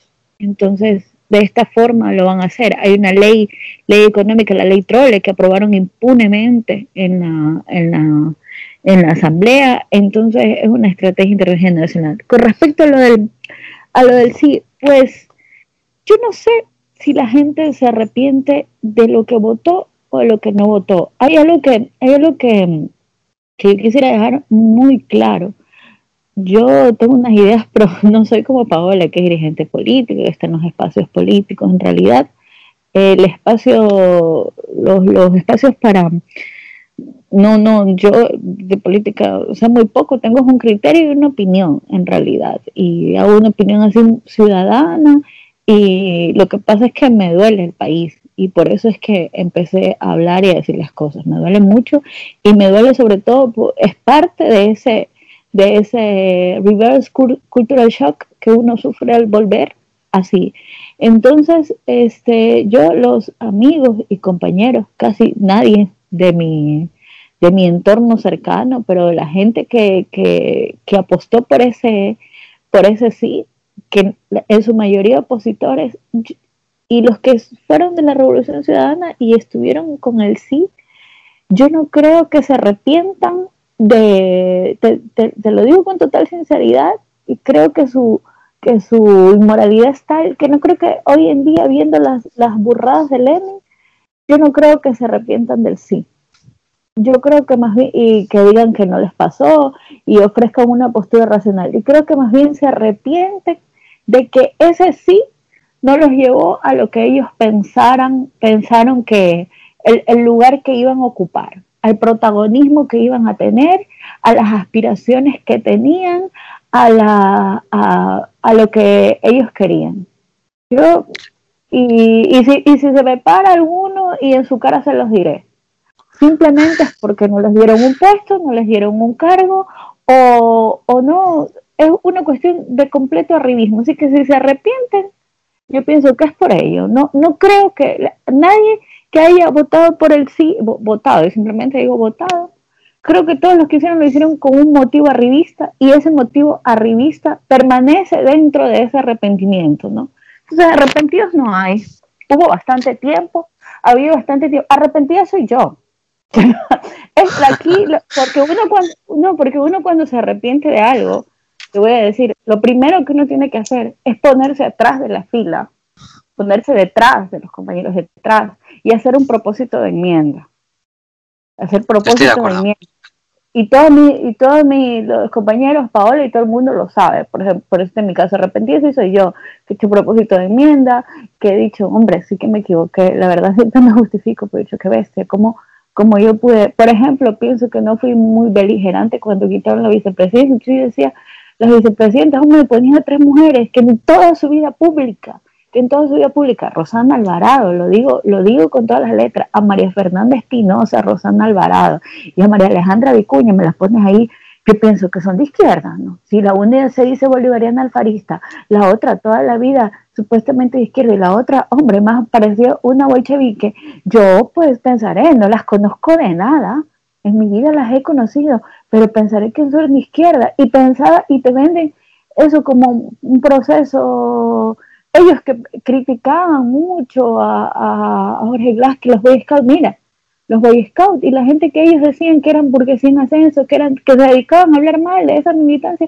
pues resulta que a los ministros de comunicación, Fernando Alvarado, todos ellos, resulta que esa gente se quedó defendiendo un proceso y se quedó defendiendo unos principios. Y ustedes que eran supuesta izquierda, pues no. Entonces, yo, yo, yo pienso que arrepentimiento no hay, no existe, no, no, no, no, no lo tienen. Y como, y si volvieran a tener oportunidad de, digo, tanto la dirigencia como votantes o como cualquier persona que, que hace, este, si volvieran a tener oportunidad de intentar ocupar un cargo público o de, o de, de arribismo, se volverían a, re, a rearrepentir. Así, así es. Entonces, volverían a tener otra posición. Entonces, para mí, para mí simplemente ya no existen, no, no existen. Es, es. Una, un análisis muy bueno, Paola. Con respecto a lo que has dicho de esas mujeres que parecían revolucionarias y, y, al final no lo eran, decía Lenin que detrás de un extremista siempre hay un oportunista. Parece que en esta situación se ha cumplido. ¿La frase, sí, te parece? Sí, es detrás de un extremista. Y, y, y decía, yo yo con el ministro de Educación, con, con Fander Falconi, que todavía se mantiene, con, con Carvajal, yo, a mí me encanta decir los nombres y apellidos, porque yo no tengo ningún problema en decir los nombres y apellidos, me, me encanta. Este, no te preocupes, en el Estado tenemos un buen equipo de abogados, cualquier cosa. no, para nada. No, es que yo no les estoy este, acusando de ningún crimen ni de ninguna, na, ninguna cosa falsa. Estoy diciendo Sí, pero ya sabemos cómo que, funcionan ellos. Cualquier cosa. Claro. La posición que no les tengo miedo a ninguno, ni, ni, a ninguno, además yo no soy política, ni, ni, ni tiene influencia sobre mi, sobre mi, sobre, sobre mi entorno. Pero bueno, finalmente, este, los que, los que, es porque pienso que las personas hoy en día han intentado instalar un miedo, ¿no? Un miedo a que no, que no digamos nada, que no anunciemos porque está mal. Eso es lo que pasa con Sofía, intentaba instalar un miedo. Dicen, ay, Sofía por gusto fue, decimos aquí dio papá, yo sé que tú te dejaste hacer eso. O sea que parece que hoy en día no dar papá es estar sentado en tu lugar calentando el puesto y esperando a ver qué te pasa. Esa es la inmo quieren inmovilidad, quieren encima nos intentan así inmovilizarnos mentalmente. Mira, finalmente yo lo que, lo, aparte de eso dice, hay una frase así de Pablo Freire que le decía un compañero, este, Jorge González siempre decía, este, dice que la trajo a colación, y Pablo Freire eh, dice este, que luego tú te conviertes, o sea, que, se, que hay cierta educación que te hace convertirte en, en, el aspirar a ser como el opresor, a convertirte en el opresor, o sea, que llegas a esa posición y todo lo que, todos los principios, todas las reivindicaciones que tuviste como oprimido, te hacen convertirte en opresor. Son esas mismas reivindicaciones las que te hacen el, te hacen un juego, ¿no? Y te hacen convertirte en eso. Esa es la posición política que ellos tuvieron y que para mí siguen teniendo, aunque ya no ocupen cargo y la seguirán teniendo. Fernando Espinosa lo ocupa, debería renunciar, debería. Paola, ¿qué supone para Ecuador haber roto las relaciones con Venezuela? ¡Wow! Eso no tiene nombre. Primero por el origen, por el origen de la decisión mal tomada del gobierno ecuatoriano. Primero, nuestra solidaridad al, pueblo venezolano, a, los ciudadanos, que de alguna u otra manera son los que se afectan con decisiones tan absurdas como la del gobierno ecuatoriano. Eh, una cosa es poder estar en desacuerdo con lo que se dice, otra cosa es tomar una decisión tan radical de romper relaciones con un hermano con el cual en los últimos años hemos construido una base importante para la región. Yo creo que eso es no tener visión eh, de integración y eso es eh, básicamente lo que representa el gobierno de Lenín Moreno, porque entre tantas cosas que hemos analizado el día de hoy, otra de las tareas que tiene Moreno es destruir la integración regional, que ha sido de alguna manera la base sustancial del proceso progresista en la región. Eso es importante entenderlo. La decisión no solo pasa por un berrinche de un presidente mentiroso, porque Lenín Moreno miente. Hoy compartí en mi Twitter un análisis interesante que hacía Mario Riorta, un, experto en comunicación política, donde hacía un análisis sobre las fake news o las mentiras falsas en redes, pero el tema es que Lenin Moreno es una mentira falsa permanente. Él personaliza las mentiras. Él es una persona que miente y hace una pataleta que creo que ese no es el fondo en realidad.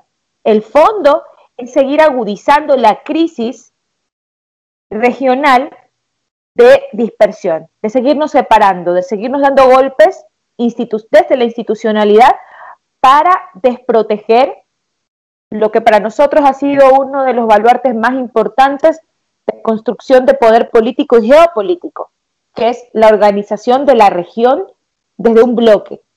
UNASUR, CELAC, el ALBA, organismos nuestros, donde hablamos nuestro idioma, donde decimos las cosas como las pensamos, porque a veces nos quieren hasta imponer los modismos como ellos hablan. Si uno alza un poquito la voz a estos tales gritones, es que así son estos, desfachatados, groseros, nos quieren hasta imponer la forma de vestir y hablar, todo nos quieren imponer. Nosotros creamos organismos en la región donde hablamos nuestro idioma, nos vestimos como nos da la gana y pensamos como debe pensar el pueblo, de una manera, desde, desde, los orígenes del poder popular, obviamente líderes que nacen desde el poder popular tenían que ir a esos organismos eh, de representación internacional a hablar lo que a nosotros nos compete, que es la integración, la, el poder organizarnos económicamente. Hay muchos elementos importantes que se lograron en la década pasada con la integración.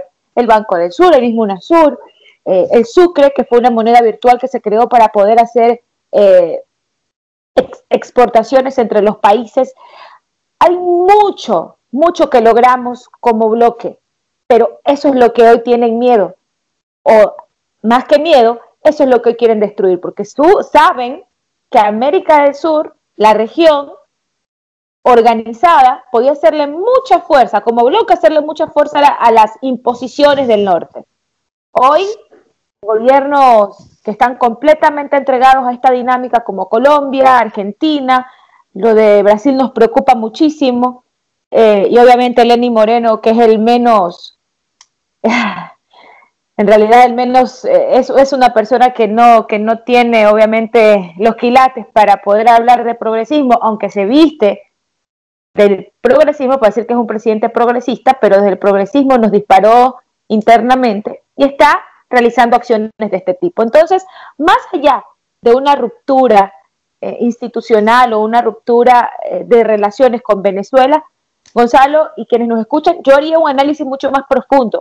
Esto es una estrategia o un paso más de la estrategia para seguir vulnerando y seguir bombardeando el proceso integracionista que tuvimos en la región. No nos quieren en bloques, nos quieren separados. Y obviamente separados nos ganan, somos vulnerables vulnerables como país que todavía estamos en proceso de desarrollo, país que está en proceso de crecimiento y que con las políticas de Lenín Moreno de retroceso absoluto, no solamente de derechos y de soberanía, eh, el entregarse a Estados Unidos y dejarnos solos, vulnerables, sin políticas de Estado claras, sin políticas internas de seguridad, sin políticas propias en desarrollo económico, desbaratando todo lo que se había construido para hacer nosotros un proceso de, de industrialización de nuestras materias primas. Hoy no, hoy todo lo quieren privatizar, así que no se sorprendan que privaticen las empresas públicas que han funcionado muy bien, como la parte telefónica, como las hidroeléctricas, todo eso están tratando de legitimar para venderla a precio de gallina pestada. Quizás dirán, pero Paula se salta de un tema a otro. No, todo esto tiene que ver. Todo tiene que ver. Las decisiones internacionales, de política internacional, que dudo que las tenga, porque como se maneja la política internacional en este país, como manejamos nosotros las reuniones de barrio, y creo que las reuniones del barrio están mucho más organizadas porque el presidente te da un orden del día y vamos a arreglar la calle y vamos a organizar el parque. Bueno, por lo menos las reuniones de barrio tienen mayor concepto y tienen mayor sentido de integración. Lo que está haciendo Lenin Moreno en política internacional, sencillamente lo está haciendo como, como cualquier cosa. Y esto, insisto, no es una cosa menos importante. Esta es parte de la estrategia para romper la integración regional. Gracias, Paola. Un análisis excelente y muy profundo. Amanda, la última pregunta para ti. ¿Tiene la Revolución Ciudadana capacidad para vencer en unas hipotéticas elecciones presidenciales con una fórmula presidencial sin Correa y sin el expresidente haciendo campaña en territorio ecuatoriano? Eh, eh, no, no, yo, yo no. Me, a mí mm, se me escapa de eso, lo saben quienes, quienes analizan eso, gente como Paola, quienes tienen encuestas y todo, pero dentro de lo que uno lee y como, como, como patriota, te diré que, te diré que al igual que como nos sacamos y de la forma orgánica o inorgánica, que sé decir, de cualquier fórmula química, de cualquier forma, así como fue la gente que hizo la campaña por el no, así como se hacen desde distintos lugares, desde, desde así se ha llamado por teléfono, como se hizo la campaña del binomio del pueblo. Eh, como en este país supimos y sabemos por qué la gente dice por qué no hay un estallido social. Paola mucho hablaba ahorita de los sectores estratégicos de la empresa, ¿por qué no hay estallido social? Porque la revolución ciudadana dio bienestar y hemos vivido 10 años de bienestar y este país todavía funciona. Eso que dicen de que no hay, pero el país está caminando y funciona.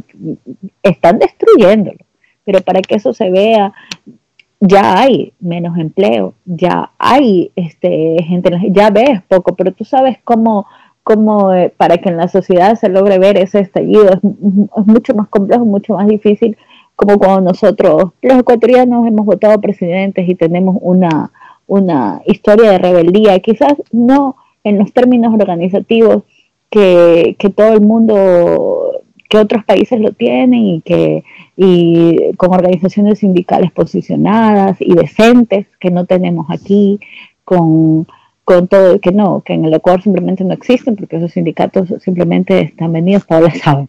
Pero, pero yo pienso que si hubiera una campaña, lo haríamos con el mismo cariño y siempre pensaría que la volveríamos a ganar. Esté el Machi o no esté. Como se hizo la del binomio del pueblo, aunque estuvo él, como hicieron la del no y sacaron un excelente resultado, como eh, se intenta, o sea, como se recogieron esas últimas firmas, pienso que harían de todo como hacen en Brasil para que no, para que no, para que eso no sucediera, para que no existiera. Es más, saben que se ganaría, saben que con Correa, sin Correa, él solamente, imagínate, hace, hace como dos meses pasó ahí una alcaldesa, eh, una gran mujer, una revolucionaria de todo aquí en un cantón que se llama Durán, que, se ha mantenido leal a la Revolución Ciudadana y que tenía una foto del presidente Correa y llegó una señora de la oligarquía, vio la foto y eso le molestó. Fue un gran escándalo aquí. Le molestó la foto de Correa en el despacho, la foto, les molesta eso, la sola imagen de él y pienso que, eso es algo que no, puedes borrar de la, de la historia de este país. Eso es, como, es un símbolo que no. Y si hubiera una campaña, pues es mi, mi opinión así atrevida y atrevida se ganaría, hombre, claro que sí, como se han ganado todas, todas se han ganado, todas las que se han hecho en igualdad de condiciones con la oligarquía, todas las que han sido democráticas se han ganado, porque no se ganaría otra. Sí. Gracias, Amanda, por tu pasión revolucionaria, me enamora. Paola, la última pregunta para ti. ¿Cuál está siendo el impacto económico del regreso del neoliberalismo a Ecuador? Bueno, no me quiero abstraer de lo que dijo Amanda. Yo sé que es muy difícil en la actualidad poder hacer una lectura de los escenarios, quiero ser lo más pragmática posible en ese sentido, eh, pero eh, hablar de un retorno al 2021 es posible.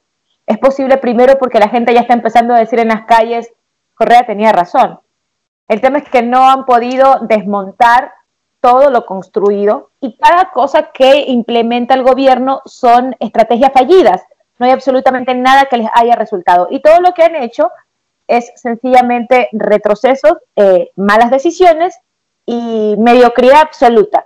Cuando pasas de un gobierno con una gestión excelente e impecable como la de la Revolución Ciudadana y pasas pues obviamente a no tener respuestas, que los hospitales se estén quedando sin medicinas, que la, el IES no esté funcionando, que se afecten las políticas sociales más eh, sensibles o más importantes, que son las que afectan obviamente a las grandes mayorías, la gente empieza a decir, Correa tenía la razón.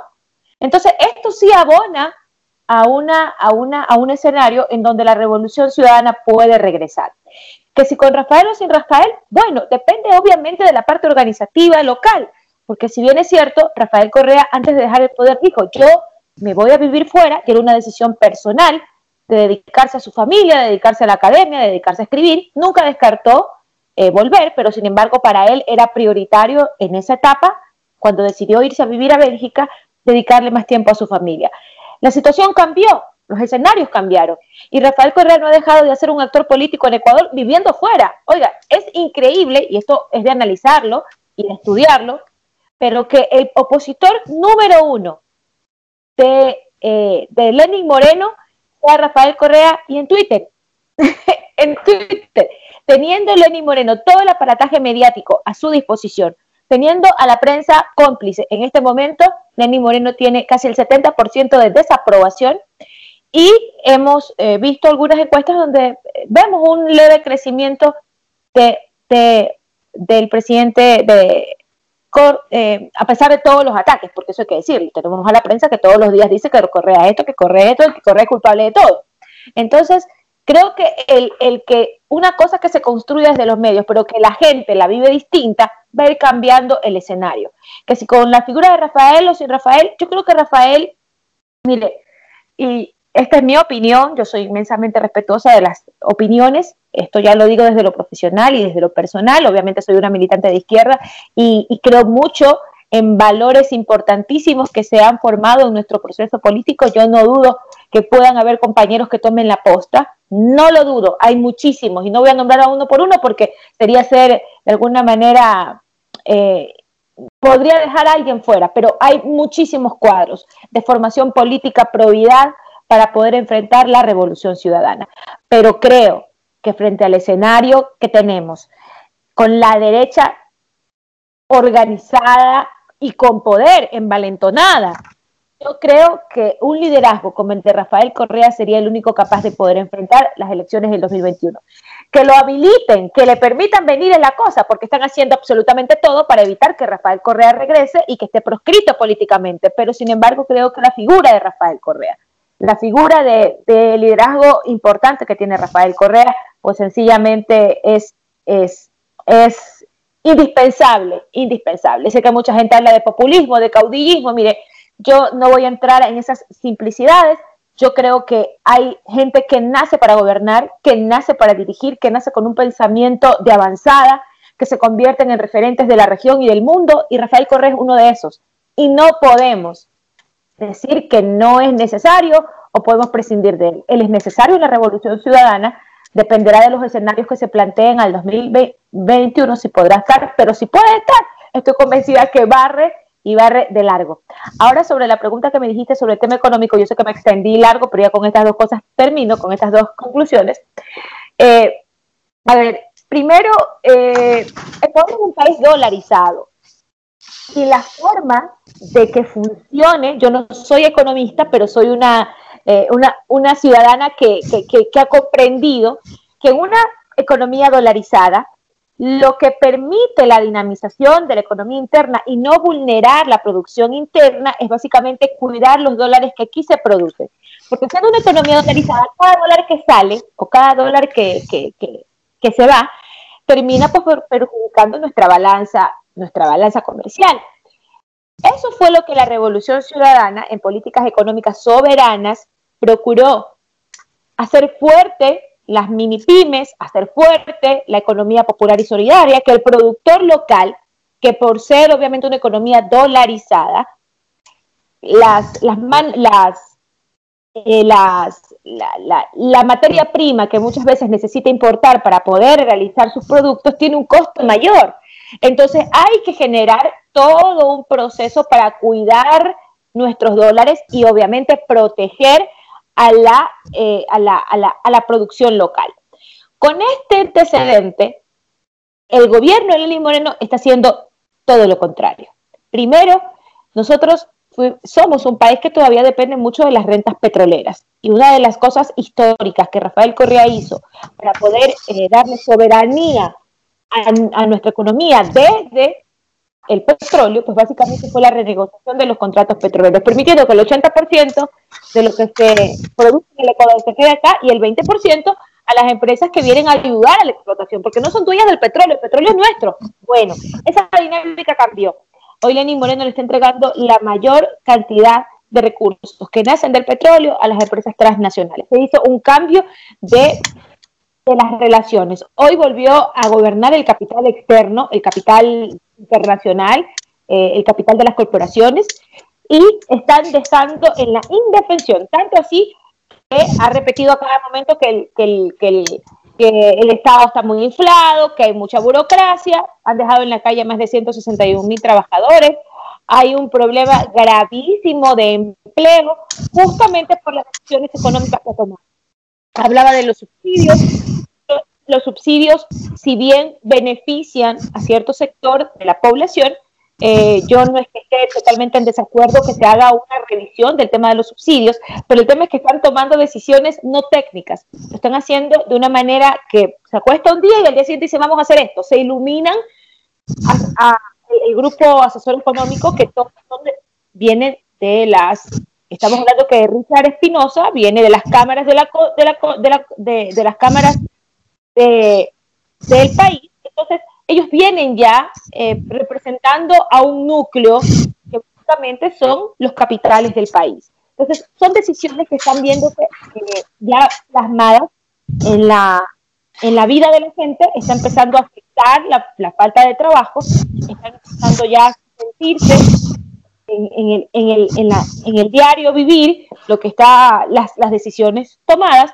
Y lo más grave es que no han cumplido nada del plan de gobierno para el cual fueron elegidos. Hacer casas, subir el bono de desarrollo humano o generar mayor eh, eh, capacidad de, empleo con microcréditos, el sector pesquero, agropecuario, eh, la economía popular y solidaria, que son quienes mueven la economía local, quienes mueven el, el billetito día a día, esa gente es la que está hoy afectada y es la que sale a las calles y que obviamente los medios de comunicación no demuestran al mundo lo que está sucediendo. Hoy ya tenemos a los, a los agricultores en las calles, a los ganaderos, a los arroceros, a los lecheros que hicieron una marcha, cerraron una vía, eso no se veía hace muchísimos años en el país. Los padres habían sido parte del pasado. Hoy está retornando toda la base popular y productiva, sobre todo de la mano de obra pequeña, está retornando a las calles por las malas decisiones económicas del presidente Lenín Moreno. Como van, él no, no, no creo que vaya a existir una estabilidad en ese sentido, va a existir ya muy pronto un estallido social, porque empezando a sentir, continúa la radicalización de las medidas neoliberales que vienen desde el Fondo Monetario Internacional y básicamente las está adoptando de manera casi servil, al pie de la letra, el presidente Moreno.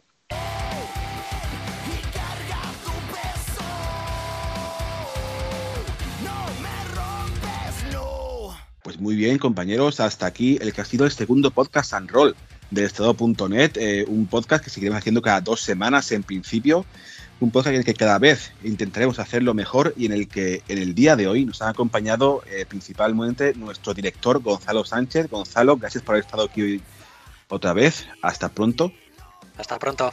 Espero, Gonzalo, que dentro de dos semanas nos tengas más temas preparados y hagas un un plantel como el que has organizado para este podcast tan bueno. Eh, ¿Qué tal te ha parecido la experiencia de este segundo podcast? ¿Has visto mejor que el primero? ¿Te has visto mejor? ¿Qué tal los compañeros? Cuéntame algo.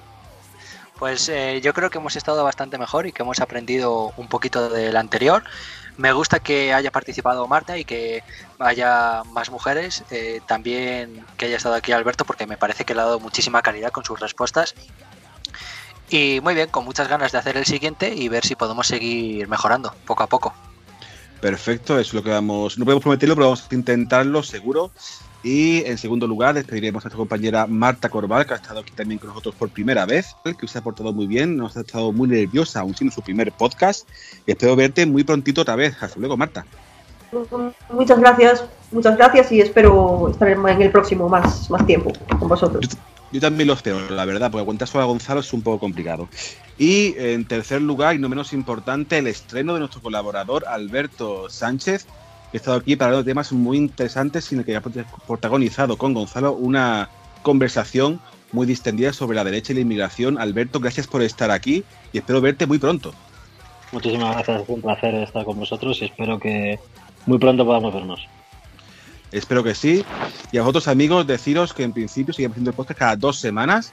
Eh, si contamos posiblemente con más efectivos y más tiempo, tendremos hacer semanal, pero en principio hacemos lo que podemos a marchas forzadas, pero lo importante es hacerlo con calidad y que os llegue a vosotros, como siempre, porque si no, no tendría sentido si no estuvierais ahí.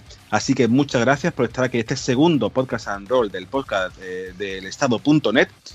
Así que muchas gracias compañeros y hasta dentro de dos semanas.